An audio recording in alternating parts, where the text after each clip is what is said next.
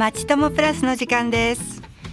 皆さんお久しぶりです。2013年暮れまで西東京ボランティアの旅をやっていました。小南真由美です。本当にお久しぶりです。この2月から多摩小平保健所からのお知らせのパーソナリティを務めることになりました。どうぞよろしくお願いいたします。毎月第1月曜日は多摩小平保健所の方をお迎えしてお話を伺っていきます。さてさて明日節分ですよね。節分が過ぎると春がやってきますが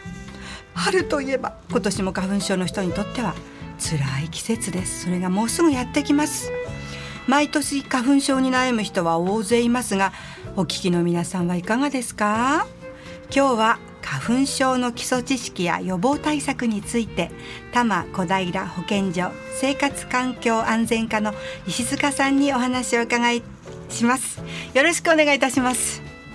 こんにちは。多摩小平保健所の石塚です。今日はよろしくお願いいたします。よろしくお願いいたします。ああ花粉症には辛い季節がやってきますね。そうですね。もうすぐやってきますね。電車の中などでも花粉の時期はマスクをしている人を多く見かけますね。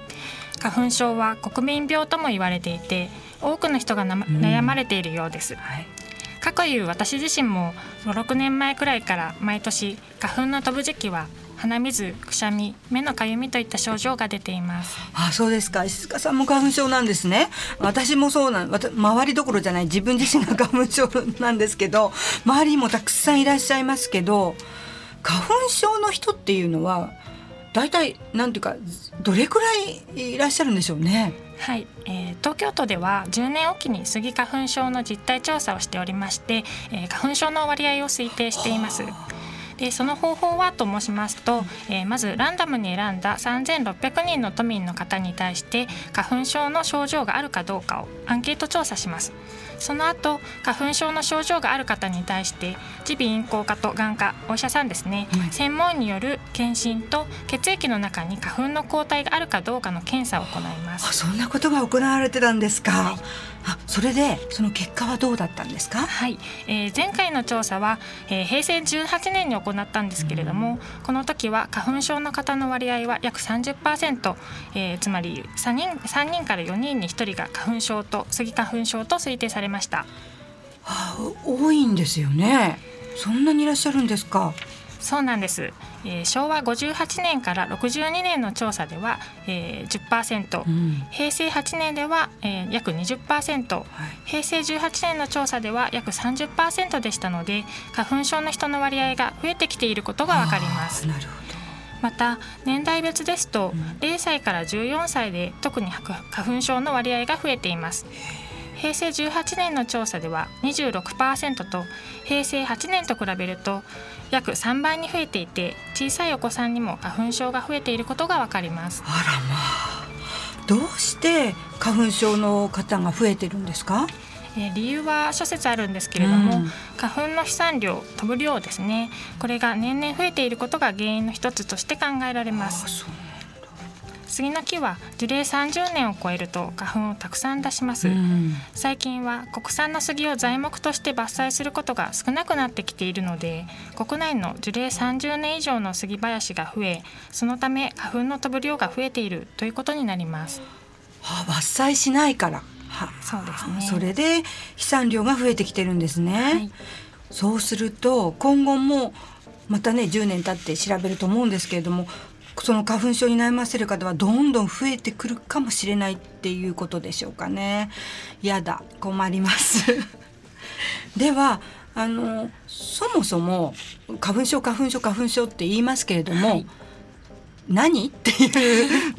思ってる方たくさんいらっしゃると思うんですが教えていただけますか？はい、えー、私たちは体の中にウイルスや病原菌花粉などの異物が侵入すると、うん、それをやっつけるために抗体を作って体を守る免疫という機能を持っています、はいはいはい、この免疫機能が過剰に働くことで、えー、引き起こさ引き起こされるアレルギー症状、うん、そしてその原因が花粉である場合が花粉症です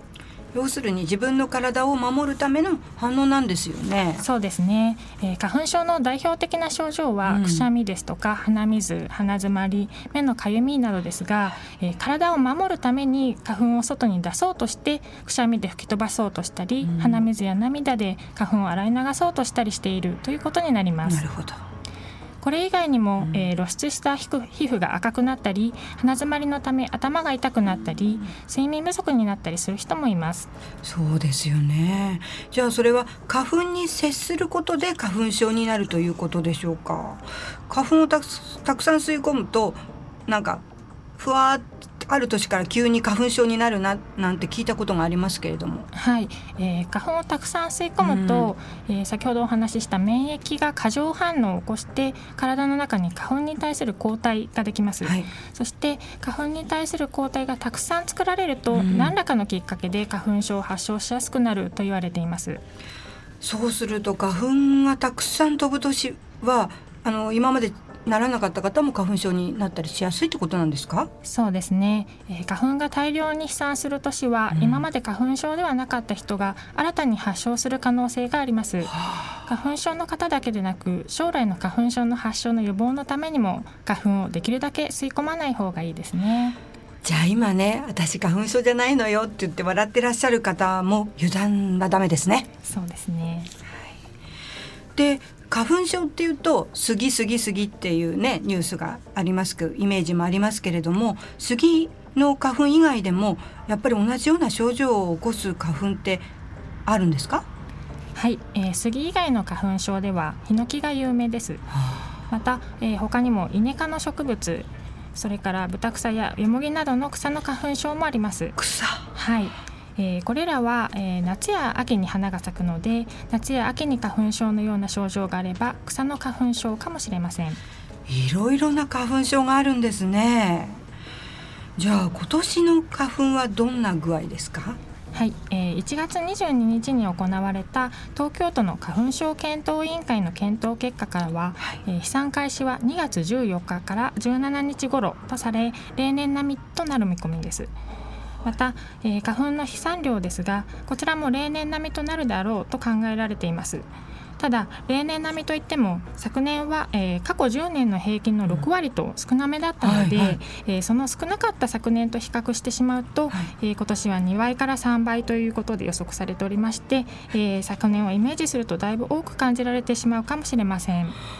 去年は少なかったんだ。そうですね。それに対しては今年は増えるということにます2倍から3倍。ちょっと怖い。ついに飛散が始まるということですよね。気が抜けないですね。ではよく飛散開始の予測をニュースなどであの聞きますけれどもそういうのはどうやって予測しているんでしょうか？はい、えー、飛散開始日は、えー、前の年の11月以降の気温の変化から予測します。スギ花粉を出すのは杉の雄花です、うん、雄花の元になるものを花芽と言いますが、えー、杉は夏に花芽を作り秋になって日照時間が短くなってくると一旦成長が止まります。その後冬の寒さによって目覚めて花を咲かせる準備を始め暖かくなってくると花が咲き花粉を飛ばすという経過をたどりますすなわち気温の変化が花粉の飛散開始に影響するのです。じゃあいつから飛散が始まるかには秋から冬にかけての気温の変化が影響してくるということですよね。そうなんです、えー、11月から12月の気温が低くかつ、えー、1月2月ですね最も寒い時期の気温が高めの年年は、えー、花粉の飛散開始が早くなることが分かってきました。はあ、だんだんいろんなことが分かってきてるんですねじゃあ資産開始が発表されたら花粉の症状に気をつければいいんですよね？はい、えー、先ほど飛散開始が2月14日から17日 ,17 日頃になる見込みというお話をさせていただいたと思うんですけど、はい、えー、この飛散開始日というのはスギ花粉が連続して確認された日の初日のことを言います。はい。お庭の木の花が少しずつ咲くように、杉の木も一度に全ての花が咲くのではなくってえ気の早い花もあればゆっくり咲く花もあります、うん、花が咲けば花粉は飛びます。つまり飛散開始日より前でも少量の花粉は飛んでいるので敏感な人はそれに反応して症状が出始めることもあります。早めの対策が一番ですね。はい。飛散開始日について分かりました。では飛散量はどうやって測定するのでしょうか？はい、えー、花粉の飛散量は前の年の夏の日照時間と気温、うん、花芽の出来具合から予測しています、はい、杉は夏に花芽を作ります夏の日照時間が長くて気温が高いと杉も張り切って花芽をたくさんつけます、うん、東京都ではそういった気象条件と11月に杉林で行った花芽の出来具合の調査結果を合わせて判断しています。花芽の量も昨年11月の調査では、えー、多くも少なかったということから多くも少なくもなかったということから、うん、えー、今年の花粉の飛散量は例年並みと予測しています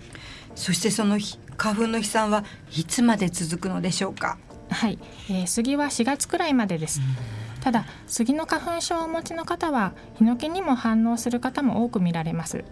ヒノキの花粉は杉の1ヶ月ぐらい後から飛び始めて5月頃まで飛んでいますので対策は5月頃まで続ける必要があります。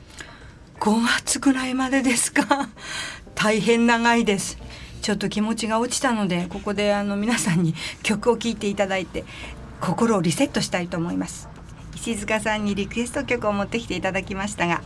どんな曲ですか？ご紹介ください。はい、えー、毎日寒い日が続いていますが、えー、この曲は私が、えー、この曲を聴くと私は心がとっても温かくなります。モンキーマジックでただありがとうという曲です。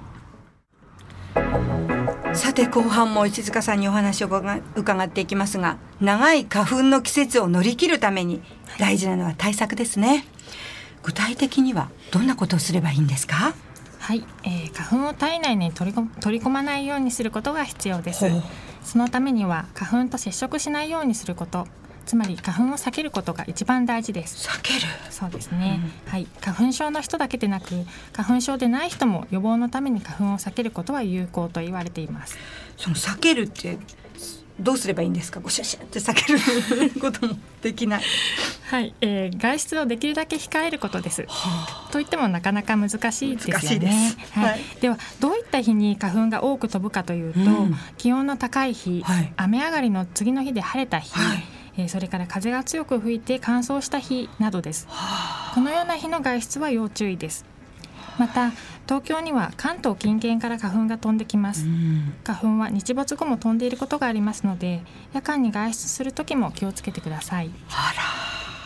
じゃあ花粉が今日たくさん飛んでくるよっていう日がわかるといいですねそうですね。東京都の花粉情報を提供する東京花粉ネットでは、うん、1時間ごとの花粉の飛散量の予測を48時間後までご覧いただくことができます。お出かけの際の参考にしていただければと思います、はい、インターネットで東京花粉ネットと検索していただければ出てきます。わかりました。じゃあ花粉の時期に外出する時しなきゃいけないじゃないですか外出は、はい、どういった点に気をつければいいのでしょうか？はい、えー、外出するときはマスクや眼鏡帽子などを着用すると花粉との接触をかなり抑えることができます。厚生労働省の研究ではマスクをすることで吸い込む花粉の量が3分の1になり眼鏡をすることで半分になるという報告があります。あそうですか。でマスクっていうと通さないマスクとか高いものからお安いものまでいろいろ売られていますけれどもやっぱり高い方もいいんですか？でマスクは隙間があるとそこから花粉が入ってきますので、うん、ご自身の顔にフィットし隙間のないものを選んでください。はい、であのあの値段のこのお値段のことを気にされてたんですけれども、うんはい、あの普通にお店で売られている不織布などのもので十分ですので呼吸のしやすいものがいいと思います。あよかった。それはマスク以外には何か方法がありますか？はい、えー、メガネは花粉が目に入るのを防いでくれます、うん、花粉中はコンタクトよりメガネがおすすめです、はい、あと服装についてですが、花粉のつきにくい素材のものを着るといいと思います。素材。はい、えー、綿などの服はウールと比べて花粉がつきにくいと言われていますまた寒い季節なのでコートをコートなどを着るかと思いますが、はい、毛織物などなどのコートよりも、うん、ツルツルした素材のものの方が花粉がつきにくく振り落としやすいのでいいですね。なるほど。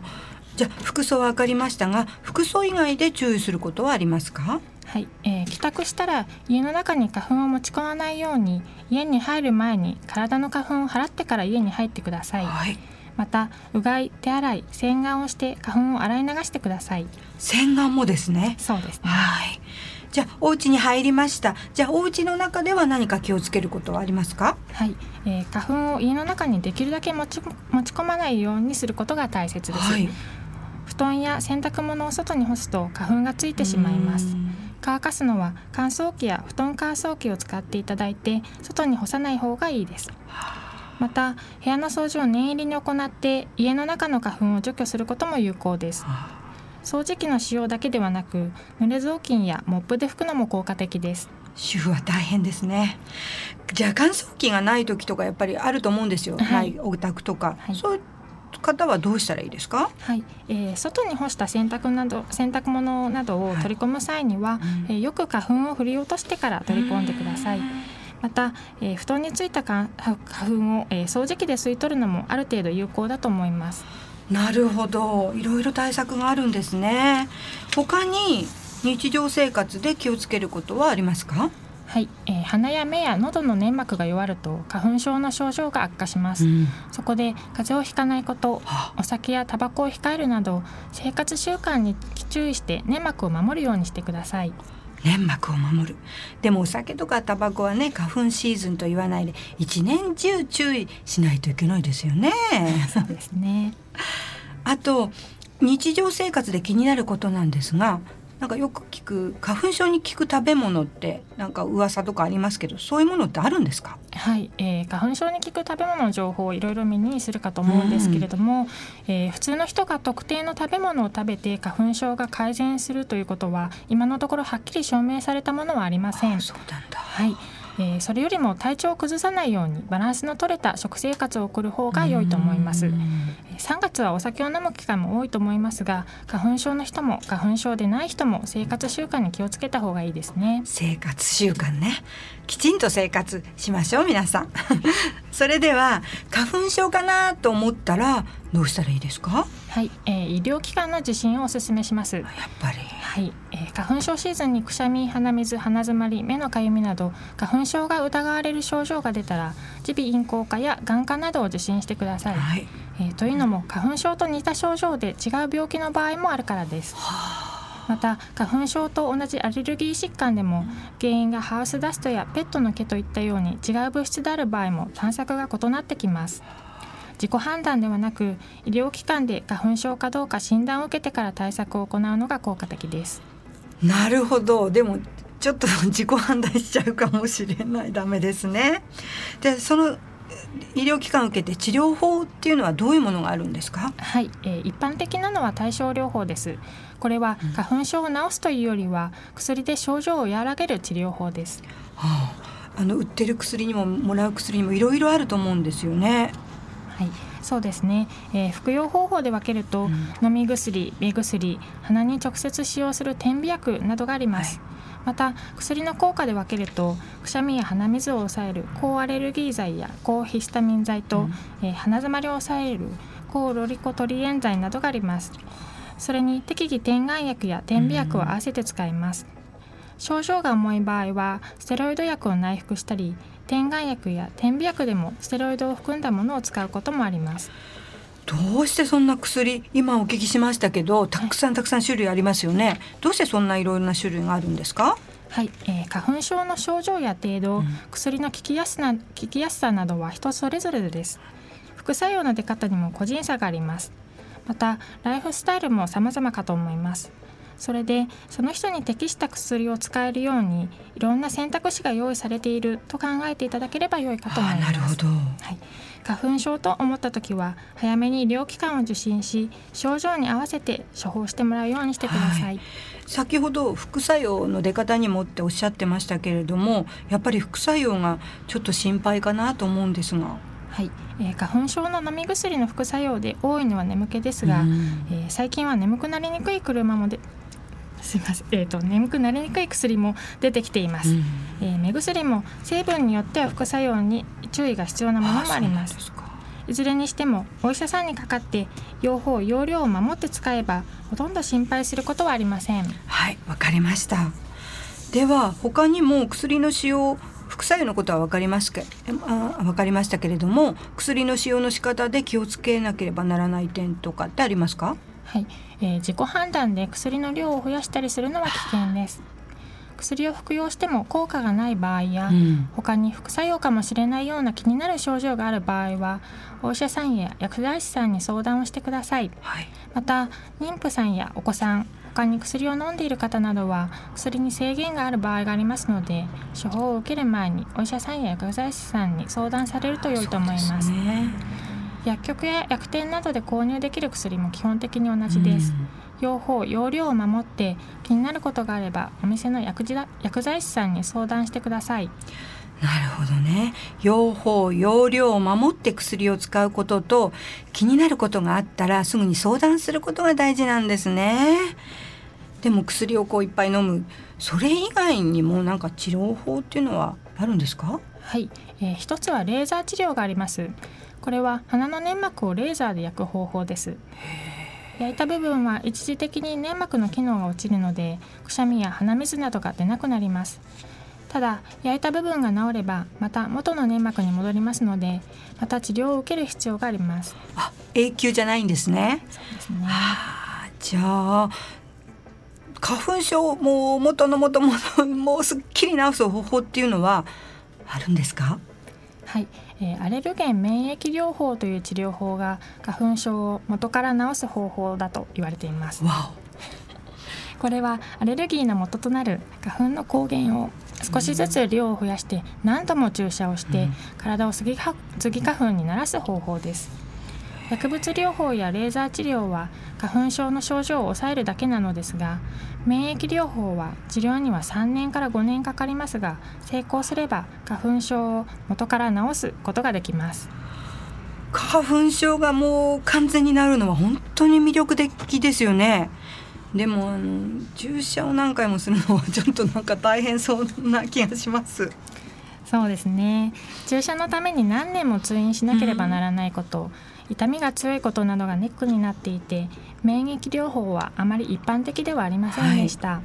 そこで東京都ではもっと利用しやすい治療法の開発を目指して舌下ベロの下ですね、はい、舌下免疫療法の臨床研究を行っていました。そんなこと初めて聞きましたがどんな治療法なんですか？はい、えー、原理は注射による免疫療法と同じですがこの治療法では注射ではなく舌下ベロの下に花粉のエキスを垂らすという方法で体内に抗原が入れられます。臨床研究の結果花粉症の症状が消失または軽減した事例は約7割と有効性が確認されました。また重篤な副作用もなく安全性も確認されています。この治療法であればお医者さんの処方を受けて自宅で治療できるという点で非常に利用しやすいですね。舌下免疫療法ですか。注射を打ちに病院に行かなくていいならああいいわ便利でいいですね。その治療法っていうのは受けたいと思ったらもう行われてるんですか？はい、えー、昨年の1月にこの舌下免疫療法の薬の国内製造販売が承認され秋に保険適用としての使用が開始されました。すごいただ花粉症の季節の最中の症状がある時にはこの季節この治療を始めることができません。詳細は専門の医療機関にご相談いただければと思います。また、はい、どの治療法を受けていても花粉に接触しないことが一番なので、はい、花粉シーズンの外出を控えたりマスクを着用するなどの対策が大事です。ね何度もおっしゃってますけども花粉に接触しないことが一番大事なんですね、はい花粉のさっき飛散量の予報があるというお話をお聞きしましたが。はい。花粉の飛散数は1日のうちでも時間帯によって大きく変動しています、うんはい、東京花粉ネットでは1時間単位の花粉予報や自動測定結果を提供しさらに申し込みを行うとご希望の地点の花粉予報を携帯電話等でメールで配信しています。便利。東京花粉ネットと検索すると出てきますので、うん、花粉への接触を避けるためにご活用いただければと思いますはい。あと宣伝になりますが、はい、えー、多摩小平保健所では2月の間花粉症対策の展示を行っています。保健所の入り口の情報ルームで花粉症対策に役立つ冊子をお配りしたり花粉症に関する展示を行っています。興味があればぜひいらしてください